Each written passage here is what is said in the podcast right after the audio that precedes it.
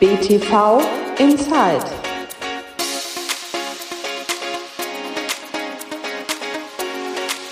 Hallo und herzlich willkommen zu einer neuen Ausgabe von BTV Inside, dem Podcast des Bayerischen Tennisverbandes. Mein Name ist Daniel Mücksch und ich freue mich auf diese Ausgabe ganz besonders, denn es ist eine sehr persönliche Ausgabe. Ja, zum ersten Mal sitze ich nicht an der Tennis Base in Oberhaching und habe mir spannende Gesprächspartner eingeladen oder bin irgendwo hingefahren und habe spannende Gesprächspartner getroffen oder sitze zu Hause in meinem Büro und habe über diverse Online-Meeting-Tools mich mit anderen Leuten verbunden, sondern ich sitze allein bei mir zu Hause im Büro, denn ich möchte diese Folge nutzen, um ein wenig vorzulesen. Ich möchte gerne vorlesen aus dem Buch, das ich gerade vollendet habe, das in wenigen Tagen auf den Markt kommt, denn das ist die Biografie von Novak Djokovic. Novak Djokovic ein Leben lang im Krieg, so lautet der Titel und ist natürlich mit ein Leben lang im Krieg momentan in den turbulenten, traurigen Zeiten am Anfang wahrscheinlich etwas schwer verdaulich, aber man muss leider sagen, dass es natürlich zu Novak Djokovic auch genauso passt, weil der Krieg ja sich bei ihm sicherlich auch in gewisser Weise auf oder neben dem Tennisplatz in seiner Karriere abspielt, aber leider auch schon in seiner Kindheit sehr, sehr präsent gewesen ist durch die Bombardements der NATO-Flieger in seiner Heimat Jugoslawien und besonders in Belgrad. Das natürlich auch ein großes Kapitel, einen großen Teil des Buches einnimmt.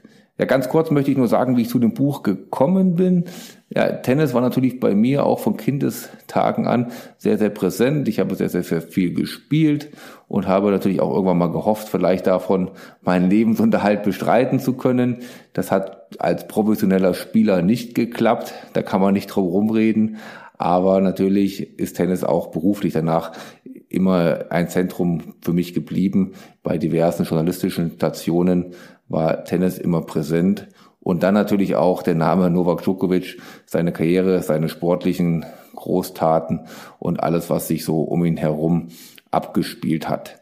Hinzu kommt, dass ich ja schon auch seit einigen Jahren, inzwischen sind es, glaube ich, sogar über zehn Jahre, hier in München lebe und man dann auch in der Münchner Tenniswelt immer wieder viele Leute getroffen hat, die Novak Djokovic noch kannten von seiner Zeit als Teenager in Oberschleißheim äh, an der Niki Pilic Tennis Akademie und mir da auch sehr, sehr viel spannende Anekdoten erzählen konnten, lustige Anekdoten und Anekdoten zum Nachdenken.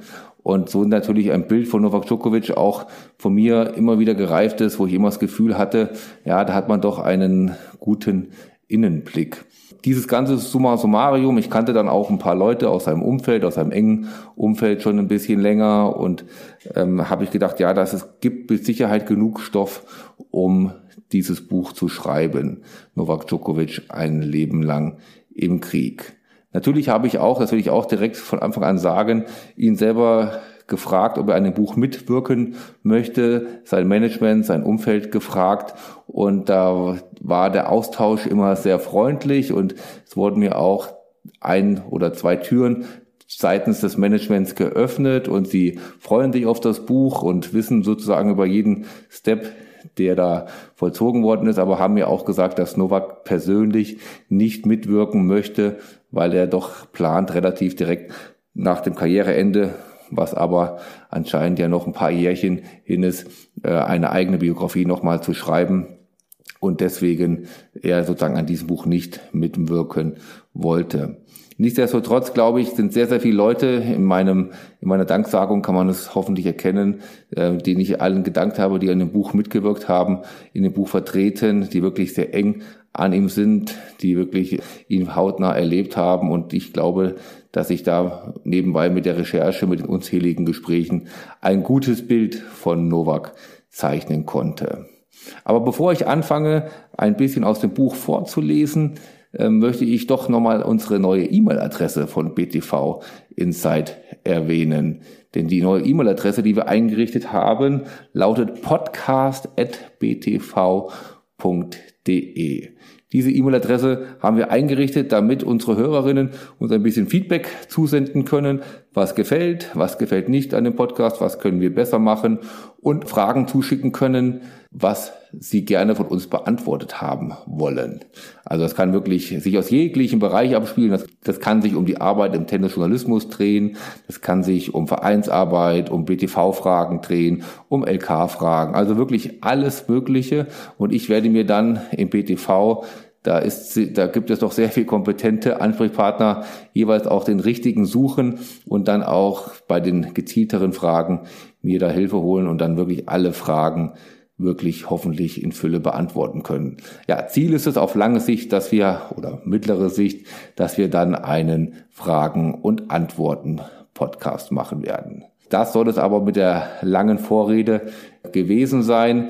Ich würde gerne jetzt, und ich hoffe, die Zuhörerinnen finden das genauso spannend, wie ich es spannend fand beim Schreiben, gerne ein, zwei Kapitel aus dem Buch vorlesen.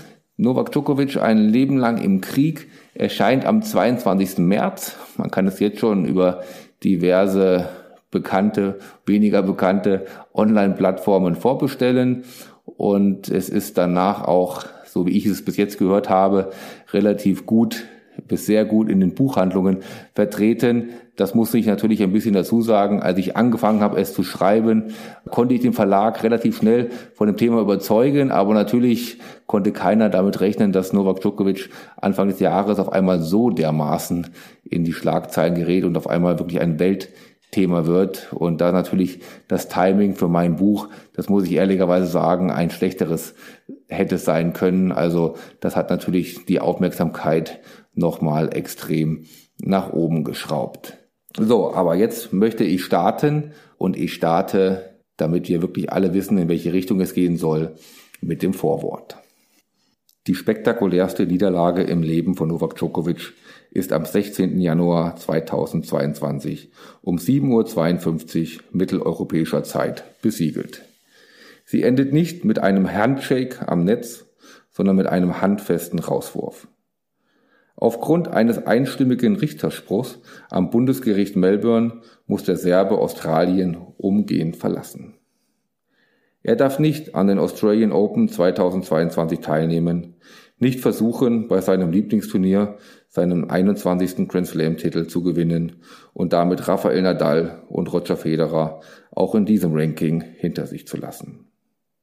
Stattdessen wird der Weltranglistenerste wie ein Straftäter von australischen Grenzpolizisten zum Flughafen in Melbourne eskortiert und mit einer Maschine außer Landes geflogen. Spiel, Satz und Sieg Australien. Flugzeug statt Rod Laver Arena. Doch es kommt noch schlimmer. Gut zwei Wochen später gewinnt Rafael Nadal das Turnier. Der Spanier geht damit mit seinem 21. Grand Slam-Titel im Rennen der großen Drei in Führung. Djokovic will, darf jedoch nicht. Nadal triumphiert. Der Anfang des Jahres als sportlicher Supergau für den Serben. Dazu noch die riesigen Kratzer an seinem ohnehin schon ramponierten Image. Tage zum Vergessen, die niemals vergessen werden. Wie es soweit kommen konnte, es ist ein Schauspiel in mehreren Akten, das die Welt so noch nicht gesehen hat. Ein bisweilen bizarr anmutender Kampf des weltbesten Tennisspielers um ein Einreisevisum, der im Januar 2022 von Australien aus die ganze Welt beschäftigt. Ein Kampf, der sich im Laufe des Jahres 2021 bereits angekündigt hat. Seitdem die ersten amtlich zugelassenen Vakzine gegen das Coronavirus zur Verfügung stehen, hat sich Novak Djokovic einer Impfung verweigert und sich damit auch auf Kollisionskurs mit den Australian Open begeben. Deren Veranstalter haben frühzeitig angekündigt, einen strikten Kurs für die Teilnahme am ersten Grand Slam Turnier des Jahres 2022 zu fahren. Starterlaubnis nur für gegen Covid-19 geimpfte Spieler. Lange hat Djokovic öffentlich offen gehalten, ob er in Australien aufschlagen wird. Kurz nach dem Jahreswechsel überschlagen sich dann die Ereignisse.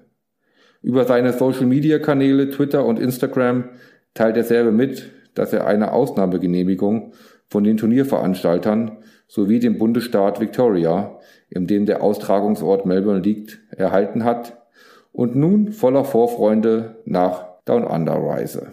Noch während der Joker über den Wolken schwebt, entbrennt eine auch außerhalb Australiens geführte Debatte über Pandemieprivilegien für Superstars und Superreiche. Am Flughafen in Melbourne wird Djokovic zunächst die Einreise verwehrt. Seine Anwälte legen umgehend Einspruch ein, die Regierung setzt den Tennisspieler in einem Hotel in der Stadt fest. Nach mehreren juristischen Wendungen muss Djokovic letztlich das Land verlassen und die Heimreise binnen fünf Stunden nach dem Urteilsspruch antreten. Elf Tage nach seiner versuchten Einreise hat Novak Djokovic den härtesten Kampf seiner Karriere verloren. Wer ist dieser Mann, der nicht nur die Tenniswelt Anfang 2022 spaltet? Die einen brandmarken Djokovic als Impfgegner, Querdenker und serbischen Nationalisten. Die anderen stilisieren ihn zum Justizopfer, Spielball der Politik oder gar Kämpfer für die Freiheit. Novak Djokovic ist ein Eindringling. Er hat sich Zutritt zu einem exklusiven Kreis verschafft. Nicht mit Bitcoin, Messer oder Sprengstoffgürtel, sondern mit seinem 645 Quadratzentimeter großen Tennisschläger. Roger Federer und Rafael Nadal dominieren zuvor das Geschehen auf beiden Seiten des Netzes. Aus dem Siegerduo Federer-Nadal formt der Serbe mit seiner Waffe ein Trio. Er verdrängt die Widersacher Schlag auf Schlag, Sieg auf Sieg aus fast jeder Rekordstatistik. Anfang des neuen Jahrtausends funktioniert die Welt zwischen Topspin und Return im friedlichen Zweiklang. Nadal beherrscht die rote Asche wie keine Sandplatz-Wühlmaus zuvor. Besonders die French Open in Paris, das prestigeträchtigste Sandplatzturnier der Welt. Roger Feder wiederum dominiert den heiligen Rasen von Wimbledon, den Center Court in London, das ehemalige Wohnzimmer von Boris Becker, baut der Maestro zu seiner fast uneinnehmbaren Festung aus. Gehörst du nun zum Lagerer Federer oder zum Lager Nadal? Lediglich diese Frage müssen Tennisfans in jenen Tagen beantworten. Danach können sie genüsslich die Rekordjagd der beiden Ausnahmeathleten beobachten.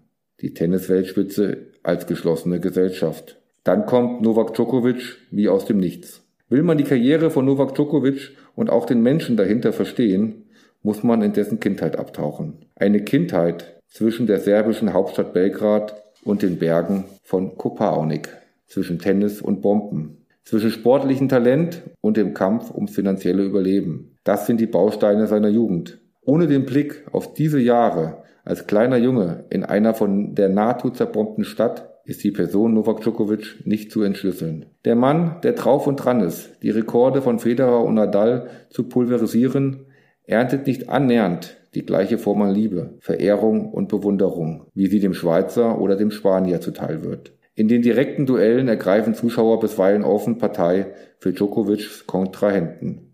Sie buhen den serbischen Eindringling aus. In den sozialen Medien wird er angefeindet. Es scheint, es liege nur die Heimat ihrem Nole wurde so sein Spitzname in Serbien, bedingungslos zu Füßen. Wir gegen den Rest der Welt. Nicht alle Tennis-Jams kommen aus den Country-Clubs der Reichen, schreibt Novak Djokovic einmal im Rückblick auf seine Herkunft und den Start seiner Karriere. Eine klare Kampfansage an Roger Federer und Rafael Nadal, die für ihn Produkte dieser Country Clubs und damit des Tennis-Establishments sind.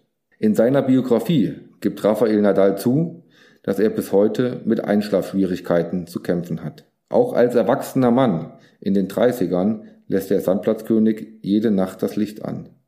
Dunkelheit mache ihm Angst, sagt er, der als Kind seine Mama Anna Maria bittet, das Licht im Zimmer zum Einschlafen anzulassen. Demgegenüber weckt Dijana Djokovic ihren Sohn, weil die NATO-Kampfflugzeuge Bomben auf die Hochhäuser von Belgrad abwerfen.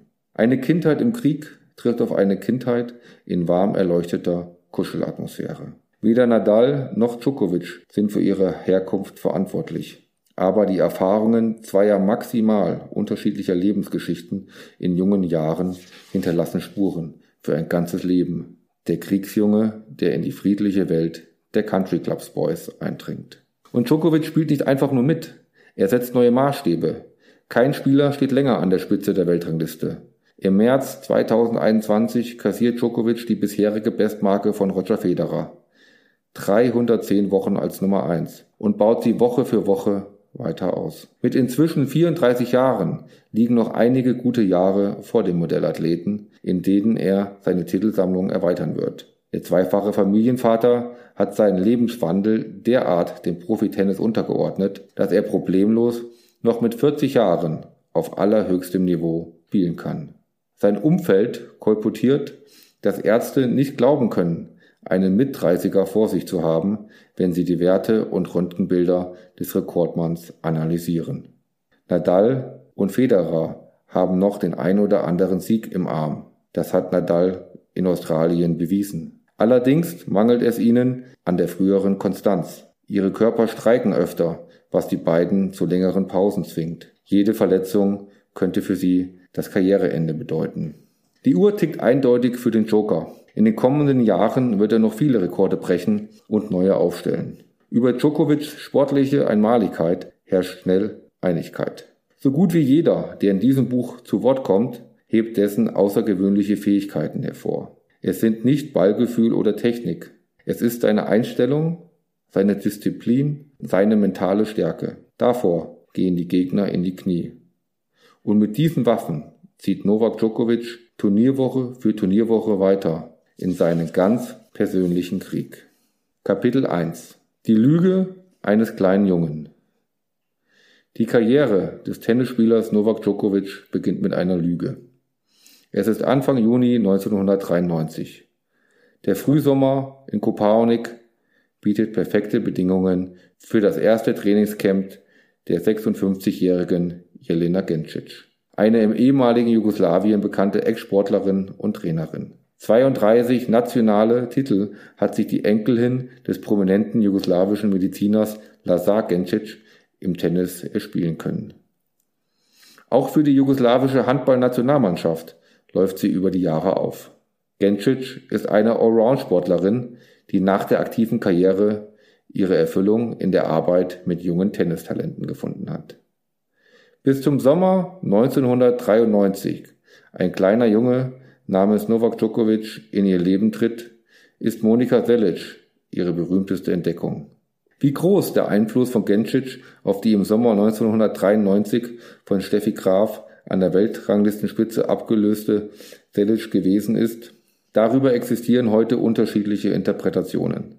Manche bezeichnen Gencic als Ex-Trainerin von Selic, was aus dem Umfeld der großen Steffi Graf-Rivalin bestritten wird.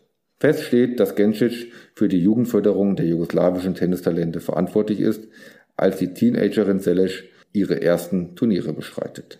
Auch mit dem jungen Goran Ivanisevic, der heute Trainer von Novak Djokovic ist, tourt Gencic über die Tennisplätze Europas.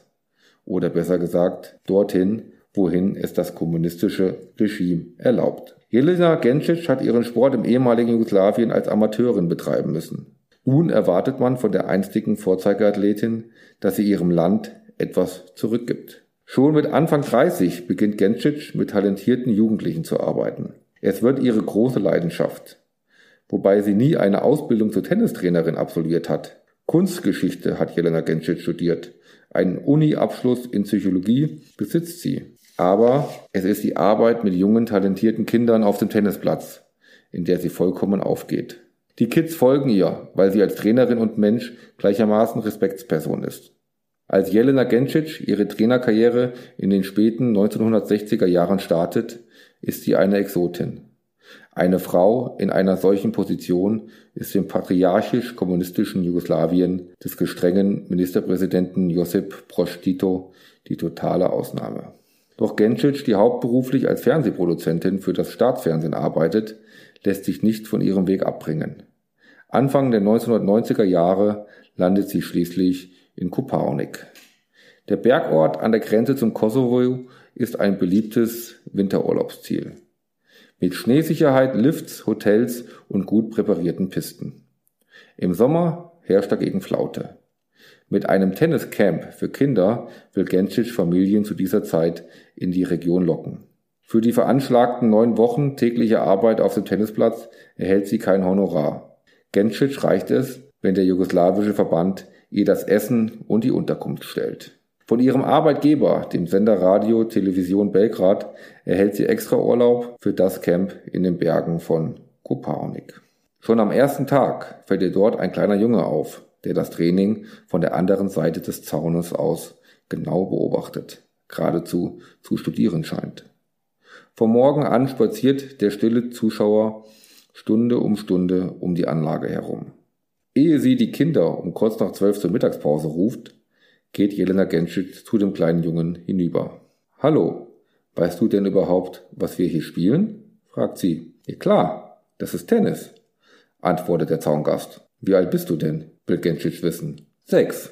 Hast du Lust, heute Nachmittag mit uns zu spielen? Ja, ich habe die ganze Zeit gewartet, dass sie mich endlich fragen. Okay, dann kommst du heute Nachmittag um 14 Uhr mit uns spielen. Wie ist denn der Name? Novak Djokovic. Der erste Dialog zwischen Jelena Gencic und Novak Djokovic ist beendet. Dem britischen Journalisten und Tennishistoriker Chris Bowers hat es Jelena Gencic so im März 2013 in den Blog diktiert, zwei Monate vor ihrem Tod. Sie habe, sagte Gencic Bowers im Gespräch, den anderen Trainern sofort von diesem Jungen am Zaun berichtet. Schaut ihn euch nachher genau an, besonders seine Augen. Andere Jungs in seinem Alter wandern mit den Augen hin und her, wenn man sie anschaut. Dieser Junge nicht. Er konnte meinen Blick aushalten. Das erlebt man ganz selten. Er war hier ganz allein, ohne Eltern, ohne irgendjemand. Das ist außergewöhnlich. Auch Novak Djokovic hat diese folgenschwere Begegnung mit Genschit sehr ähnlich in Erinnerung. In einer Dokumentation des serbischen Fernsehens besucht der inzwischen zum Superstar aufgestiegene Djokovic seine erste Trainerin wieder einmal in Belgrad. Auf dem Sofa im wenig feudalen Wohnzimmer von Gencic erzählt Djokovic die Geschichte vom ersten Kennenlernen. Er hat seiner Gastgeberin ein kleines Präsent mitgebracht. Eine Miniaturausgabe des Wimbledon-Pokals, den er im Jahr zuvor erstmals hat gewinnen können. Im Juni 1993 ist Wimbledon noch weit weg. In Kopaonik kann es ein kleiner Junge kaum erwarten, am Nachmittag mit den anderen Kindern des, Tennis, des Tenniscamps auf dem Platz zu stehen. Eine halbe Stunde vor dem vereinbarten Termin blickt Jelena Gencic aus dem Fenster ihres Apartments. Am Eingang zu den drei Sandplätzen steht schon der kleine Junge vom Vormittag mit einer Sporttasche in der Hand. Was hast du eingepackt? fragt Jelena Gencic den Jungen, als sie ihm wenige Minuten später gegenübersteht. Einen Schläger, eine Flasche Wasser, zwei Schweißbänder, ein Handtuch, eine Banane und drei saubere T-Shirts, sagt Djokovic. Woher wusstest du, was du alles brauchst? Das habe ich im Fernsehen gesehen. Bei Sampras, Agassi und Edberg.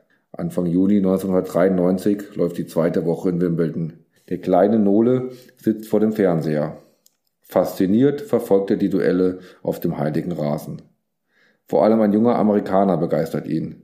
Pete Sampras, der im Endspiel seinen Landsmann Jim Courier in vier Sätzen regelrecht in die Knie zwingt und den ersten seiner sieben Wimbledon-Titel gewinnt. Erst viele Jahre später wird Novak Djokovic einräumen, dass die Anekdote von der selbstgepackten Tasche nicht ganz der Wahrheit entspricht. Seine Mutter Dijana gibt er im Dezember 2012 zu, habe die Tasche für sein erstes Tennistraining gepackt.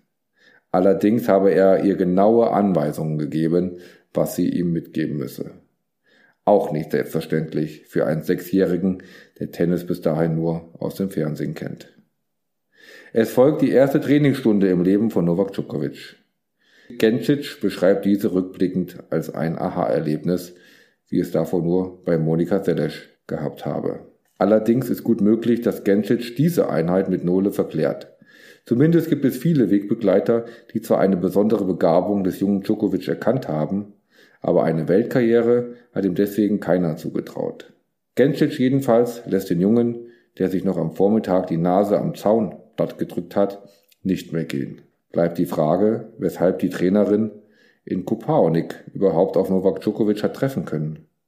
Der Ort an der Grenze zum Kosovo liegt schließlich 280 Kilometer von Belgrad entfernt, der Heimat der Familie Djokovic. Soweit also zu den Anfängen von Novak Djokovic, zu den ganz, ganz frühen Anfängen von Novak Djokovic.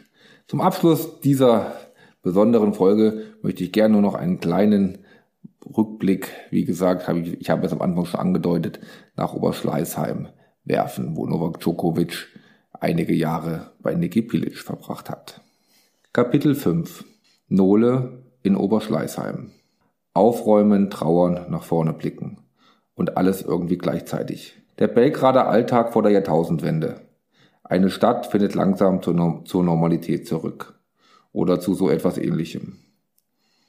Auch aus dem Tennisalltag von Novak Djokovic verschwinden die Sirenen. Er trainiert jeden Tag auf der weiterhin intakten Anlage von Partisan. Die meiste Zeit mit Jelena Gencic, wobei sie schon in dieser Zeit beginnt, ihre Entdeckung ein wenig loszulassen. Andere Trainer, denen sie vertraut, dürfen immer öfters am Vormittag mit Novak an dessen Technik feilen. Für den Nachmittag organisiert Gencic Trainingsgegner. Kein leichtes Unterfangen. Dem Teenager Djokovic gehen die Kontrahenten aus.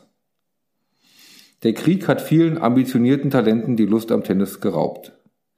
Die, die noch da sind, schlägt Nokovic, die, die noch da sind, schlägt Novak allzu leicht.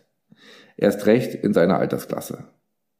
Auch als Gencic nach älteren Spielern Ausschau hält, stößt sie, schneller als ihr lieb ist, an Grenzen. Kaum jemand möchte gegen ihren Dreikäse hoch verlieren. Viele verlassen nach verlorenem ersten Satz den Platz und verweigern weitere Duelle mit dem Emporkömmling. Ein funktionierendes Turniersystem für Jugendliche existiert sowieso nicht.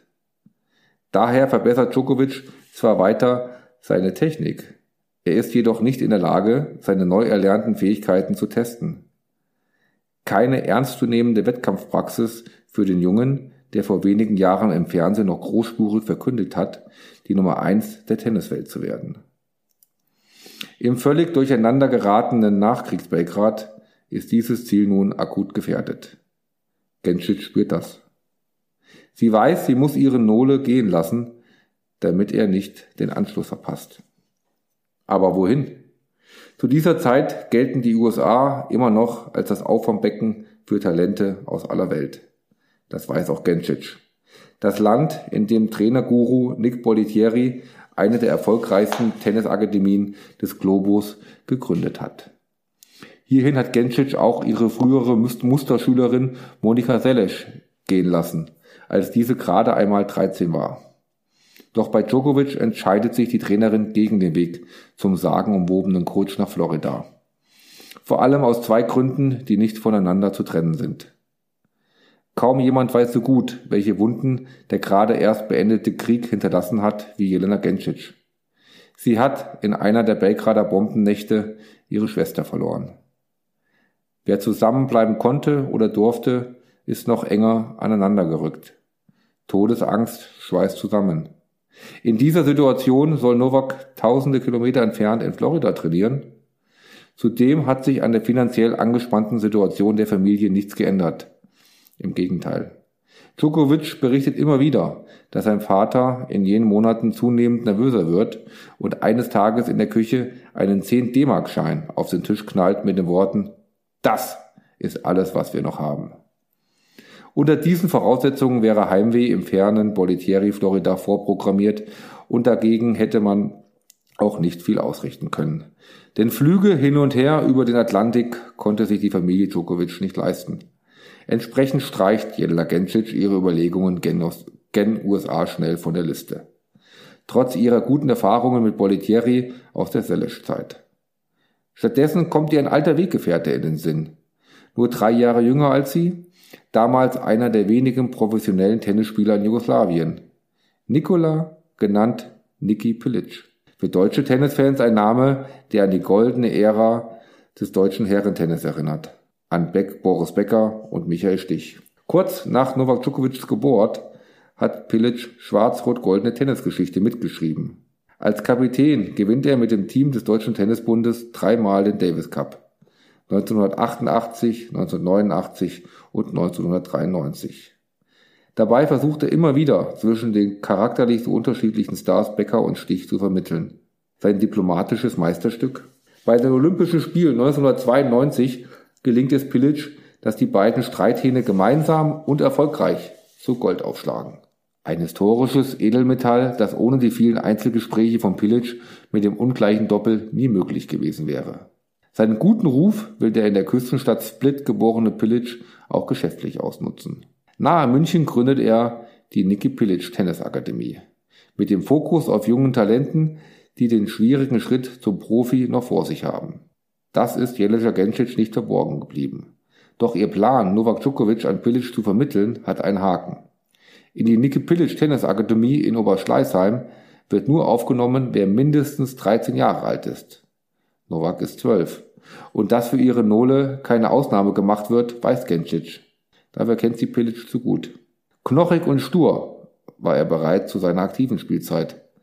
1973 wird der Spieler für das Wimbledon-Turnier gesperrt, weil er sich weigert, für das jugoslawische Davis Cup-Team anzutreten. Im Hintergrund tobt zu dieser Zeit ein erbitterter Streit zwischen den beiden Tennisverbänden ITF und der ein Jahr zuvor neu gegründeten ATP. Fast 90 Spieler solidarisieren sich mit dem ausgeschlossenen Revolutia. Das Turnier findet ohne den ehemaligen Grand Slam Champion im Doppel statt. Pilic eine harte Nuss. Auch für Jelena Gencic, sie ruft ihn an. Schwärmt von den Qualitäten ihres Schützlings und fragt nicht ob, sondern wann das große Tennistalent in München vorbeikommen könne. Jekka, so nennt Pilic seine Wegbegleiterin. Du weißt doch, dass ich keine Spieler unter 13 Jahren aufnehme. Bitte, nur eine Woche. Wenn er dir nicht gefällt, Schick ihn einfach zurück. Nur eine Woche, Niki. Die alte Freundin hat den Sturkopf geknackt. In Ordnung, Jekka. Schick den Jungen her. Danke, Niki. Aber denk daran, die Familie hat kein Geld. Kann sich deine Akademie eigentlich nicht leisten. Er wird dir aber in einigen Jahren alles doppelt und dreifach zurückzahlen. Pilic macht Gencic und den Djokovic einen Freundschaftspreis. 5000 Mark im Monat was für die Familie gleichwohl unglaublich viel Geld ist. Vater Fritjan versucht Sponsoren zu überzeugen, den Aufenthalt in Deutschland zu finanzieren. Doch die Geschäftsleute haben im zerstörten Jugoslawien dieser Zeit andere Sorgen. Mal wieder leiht sich Vater Djokovic das Geld bei dubiosen Kreditgebern zu Wucherzinsen. Kredite, die das Familienglück noch lange belasten werden. Doch nun kann Nole fürs Erste gen Deutschland aufbrechen. Als Djokovic wenig später in Begleitung seines Onkels Goran in Oberschleißheim eintrifft, ist Bilic sofort begeistert von dem Neuzugang. So hat es zumindest Jelena Gencic in Erinnerung. Niki Bilic nicht. Mein erster Eindruck war nicht berauschend, erinnert er sich im Gespräch an die erste Einheit mit Nole. Natürlich konnte der Junge Tennis spielen, aber er hatte auch einige Probleme mit der Technik, zum Beispiel mit dem Volley und der Griffhaltung. Bilic ist damals nur schwer zu beeindrucken. Jeden Tag arbeitet er mit den großartigsten Tennisspielern der Welt. Nicht nur aus der Jugend, auch aus dem Herrenbereich. Doch die anfängliche Skepsis gegenüber dem Jungen aus Belgrad legt sich. Ich habe dann ein paar Mal mit ihm trainiert und ihm gesagt, was er wie anders machen muss. Oft ist das ein längerer Prozess, bis ein junger Spieler seine gewohnten Bewegungsabläufe umstellen kann. Nicht bei Novak. Ich habe das Training unterbrochen ihm etwas gesagt und in der nächsten Bewegung hat er es fast perfekt umgesetzt. Das war unglaublich. Und ich wusste, das ist ein Rohdiamant, der nur noch geschliffen werden muss. Pilic schleift am liebsten selbst. Doch ehe der erfahrene Coach sich von der ersten bis zur letzten Minute mit diesem Rohdiamanten auf den Platz stellt und ihm höchstpersönlich die Bälle aus dem Korb anspielt, formt zunächst ein anderer Trainer den Serben in Oberschleißheim. Nick Marschand, dessen Trainerkarriere mit dem Engagement bei Pilic gerade so richtig startet. Jeden Tag steht er mit Djokovic anfangs auf dem Platz. Auch er teilt die erste Einschätzung seines damaligen Arbeitgebers. Natürlich kann man immer über die Technik meckern.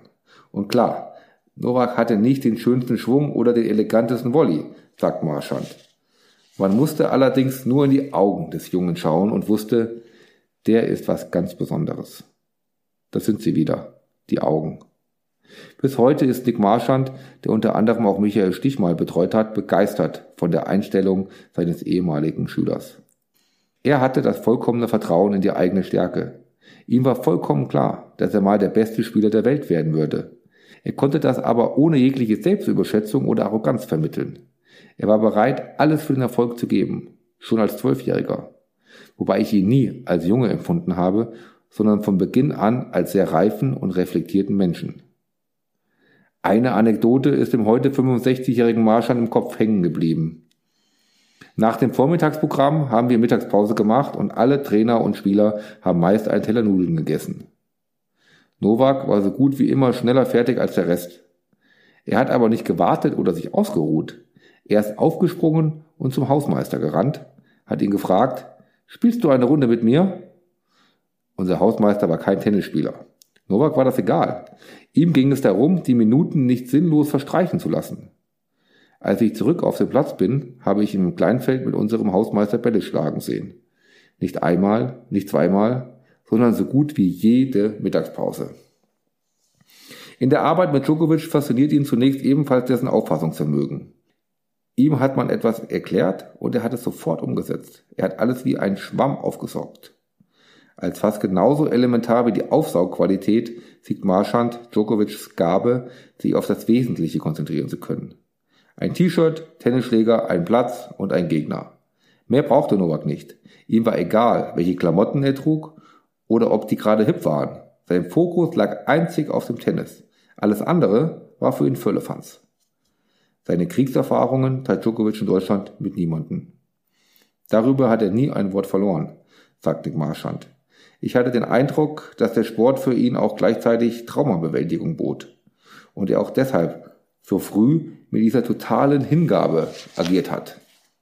In Oberschleißheim werden auch die Grundsteine für eine der herausragenden Eigenschaften desselben gelegt.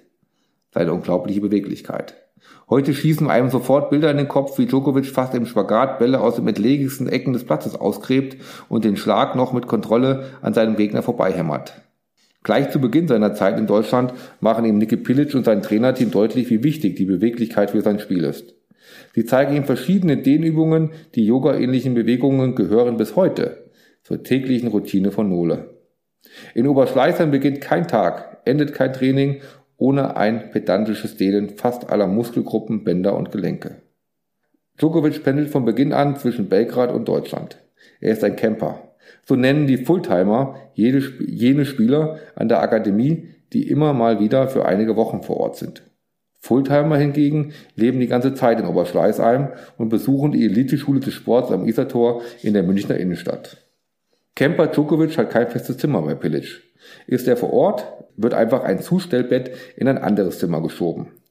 Aus einem Einzelzimmer wird kurzerhand ein Doppelzimmer. So lernen sich Fulltimer Dennis Betzold und Novak Djokovic kennen.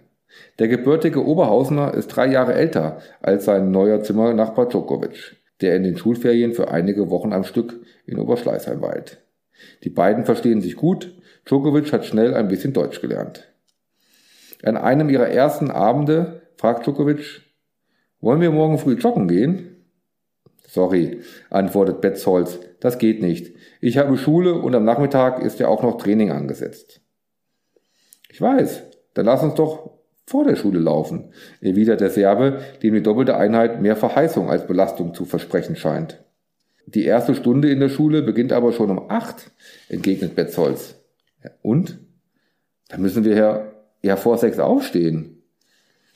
Djokovic versteht das Problem nicht. Als Dennis Betzold am nächsten Morgen gegen sieben Uhr aufsteht, um sich für die Schule fertig zu machen, ist das Bett gegenüber leer. Sein Zimmernachbar ist verschwunden. Genau wie dessen Laufschuhe. Einmal im Jahr spielen die Kinder der Akademie ein Turnier gegeneinander. Betzold trifft auf Djokovic. 3-6, 1-6. Und das gegen einen drei Jahre jüngeren Gegner. Ein tiefer Knacks für Betzolds Tennisambitionen. Wüsste er, dass er gerade gegen den in gut 20 Jahren besten Tennisspieler aller Zeiten verloren hat, wäre die Enttäuschung wohl nicht ganz so groß gewesen. Heute arbeitet Betzold als stellvertretender Lokalchef bei den Kieler Nachrichten. Zum Tennisschläger hat er in den letzten sieben Jahren kein einziges Mal gegriffen. Für Djokovic sind die Jahre in Oberschleißheim eine Initialzündung. Er startet regelrecht durch.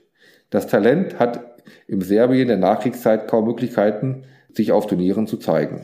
Doch durch die Niki Pilic Tennisakademie taucht Novak Djokovic nun auf der europäischen Talentkarte auf.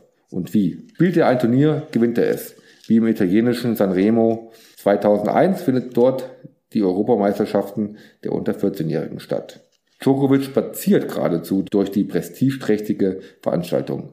Er gewinnt nicht nur den Einzeltitel, auch im Doppel ist er an der Seite seines Landsmanns Bojan Bosovic nicht zu schlagen. Kaum einer kann mit dem jungen Serben mithalten, Die Ausnahme stellt ein kleiner, eigentlich rothaariger, aber zu dieser Zeit blond gefärbter Lockenkopf aus England dar. Genauer gesagt aus Schottland. Andrew Murray heißt dieser Teenager, den alle nur Andy rufen. Ein knappes halbes Jahr vor seinem zwei Titelgewinnen bei dieser U14-Europameisterschaft hat Djokovic gegen Murray bei einem Turnier im französischen Torp eine seiner wenigen Niederlagen in der Jugend kassiert. 0 zu 6, 6 zu 7. Bis heute kann sich Djokovic an dieses Match erinnern. Er hat mich fertig gemacht. Sechs Monate später in Sanremo bezwingt den Serben dagegen niemand. Im Finale verpasst er dem Slowaken Lukas Lako die Höchststrafe 6-0, 6-0. Das Jahr beendet der amtierende Europameister als Nummer 1 des Kontinents. Direkt dahinter im Ranking Andy Murray. Die Turniere gegen Gleichaltrige haben jedoch nicht annähernd die zentrale Bedeutung wie für heutige Talente. Djokovic nimmt zum Beispiel lediglich an drei Jugend Slam Turnieren teil. Das Halbfinale 2004 bei den Australian Open steht dabei als bestes Resultat zu Buche. Für ihn und auch für Niki Pilic sind diese Veranstaltungen nur von geringerem Interesse. Das Duo denkt größer. Bei Pilic in Oberschleißheim schnuppert Djokovic schnell am Duft der ganz großen Tenniswelt. Er lernt Persönlichkeiten kennen, die ihn Jahrzehnte später entscheidend prägen sollen. Eines Tages schneit Boris Becker vorbei. Die deutsche Tennislegende kommt ohne Tasche. Der dreifache Wimbledon-Sieger hat seine Karriere 1999 schon beendet. Becker ist zum Kaffee mit Pilic verabredet. An diesem Tag schüttelt Djokovic seinem späteren Trainer zum ersten Mal die Hand. Bei Goran Ivanisevic reicht es für mehr. Ivanisevic besucht seinen kroatischen Landsmann Pilic im November 2000. Nicht nur auf eine Tasse Kaffee, sondern als Tennisprofi mit Ambitionen. Aber auch als Tennisprofi, der in einer tiefen sportlichen Krise steckt. 13 Mal ist die ehemalige Nummer 2 der Welt in der sich zu Ende neigenden Saison bereits in der ersten Runde ausgeschieden. Bei den Grand Slams ist sein bestes Ergebnis das Erreichen der zweiten Runde bei den Australian Open im Januar. Zu allem Überfluss sorgt er auch noch für eine der kuriosesten Aufgaben der Tennisgeschichte. Beim Turnier in Brighton gerät der Kroate derart in Rage, dass er im Match gegen den Südkoreaner Hui Taik Lee alle seine Rackets kurzer, kurz und klein schlägt und plötzlich ohne Schläger dasteht. Sponsorenverträge sowie ATP-Regeln verbieten, sich einen fremden Schläger zu leihen. Ivanisevic muss aufgeben wegen akuten Schlägermangels. Spiel, Satz und Sieg wegen fehlender Ausrüstung, verkündet der Schiedsrichter. Kurzum, Goran Ivanisevic befindet sich nicht auf der Sonnenseite des Tennissports, als er im November 2000 bei Niki Pilic aufläuft. Pilic will seinem kroatischen Landsmann unter die Arme greifen, ihn langsam wieder zu alter Stärke zurückbringen. Ivanisevic soll seinen Rhythmus wiederfinden, dabei helfen soll auch Pilic jugendlicher Rohdiamant. Spiel mal ein paar Bälle mit ihm. Der Junge wird auf jeden Fall einmal unter den Top 5 der Welt landen, preist die Trainerlegende seinem Besucher Djokovic an. Eine halbe Stunde lang schlägt Ivanisevic mit dem Teenager aus Serbien Bälle. Djokovic unterläuft dabei nicht ein einziger Fehler. Viele Jahre später ruft sich Goran Ivanisevic diese kurze Trainingseinheit zurück ins Gedächtnis. Das war absolut beeindruckend. Man hat gespürt, dass dieser Junge das gewisse Etwas in sich trägt. Ein gutes halbes Jahr darauf feiert Ivanisevic den größten Erfolg seiner Karriere. Als umgesetzter Spieler und mit einer Wildcard ausgestattet, gewinnt der heutige Trainer von Novak Djokovic 2001 das Einzel in Wimbledon. Für Djokovic sind die Besuche von Superstars wie Becker und Ivanisevic ein Teil seines neuen Lebens zwischen Oberschleißheim und Belgrad. In seiner Funktion als Cheftrainer des Deutschen Tennisbundes darf Niki Pilic Startplätze für talentierte Jugendliche vergeben. Eigentlich sind diese Wildcards in erster Linie für deutsche Junioren gedacht. Doch Taktikfuchs Pilic schafft es immer wieder, Djokovic Startplätze bei lokalen Profiturnieren zu verschaffen. So bestreitet Novak im Jahr 2003 sein erstes offizielles Match bei einem professionellen Tennisturnier. Reisen muss er dafür nicht weit. Es findet auf der Anlage in Oberschleißheim statt. Im Januar in der Halle und auf einem schnellen Teppichbelag. Djokovic bekommt es mit dem Deutsch-Rumänen Alex Radulescu zu tun. Gegen den Wimbledon-Viertelfinalisten von 1996 verliert er 5-7, 6-7. Kein schlechter Start. Es sind solche Ereignisse, die im globalen Tennisgeschäft Flugsbegehrlichkeiten wecken. Plötzlich steht der selbstbewusste Junge vom Balkan bei anderen Trainern, anderen Managern und nationalen Verbänden hoch im Kurs. Ja, soweit mein kleiner Einblick in das Buch und von diesem Punkt aus beginnt eine der unglaublichsten und faszinierendsten Karrieren und natürlich auch eine Karriere, ein Lebenslauf mit einem der streitbarsten Charaktere, der doch immer wieder Erstaunen über seine unglaublichen Tennisfähigkeiten auf dem Platz hervorruft, aber natürlich auch Kopfschütteln um sein Verhalten, gerade so in den letzten Jahren, das natürlich auch in dem Buch entsprechend erwähnt wird. Ja, ich hoffe, den Zuhörerinnen hat es ein wenig gefallen. Vielleicht hat der ein oder andere ja Lust bekommen, das Buch zu lesen. Novak Djokovic, ein Leben lang im Krieg, heißt es. Ab dem 22. März ist es überall zu haben, zu bestellen oder auch im Buchhandel zu erwerben. Ja, wie gesagt, ich hoffe, dass diese doch besondere persönliche Folge auch Anklang gefunden hat bei unseren Zuhörerinnen. Ich erwähne nochmal, auch wie ich, weil ich es am Anfang ja auch schon mal gemacht habe, unsere neue E-Mail-Adresse podcast.btv.de. Da sind wir für jegliches Feedback, Feedback, für Fragen, für Anregungen, alles zu haben. Podcast.btv.de. Ja, und wir hören uns in 14 Tagen, in zwei Wochen wieder. Und da freue ich mich auch schon wieder sehr drauf, denn dann steht wieder eine BTV-Folge an. Bis dahin sage ich erstmal Tschüss.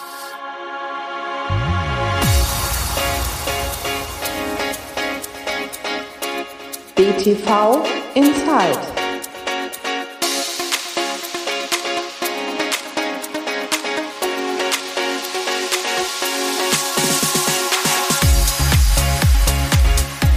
TV in Zeit.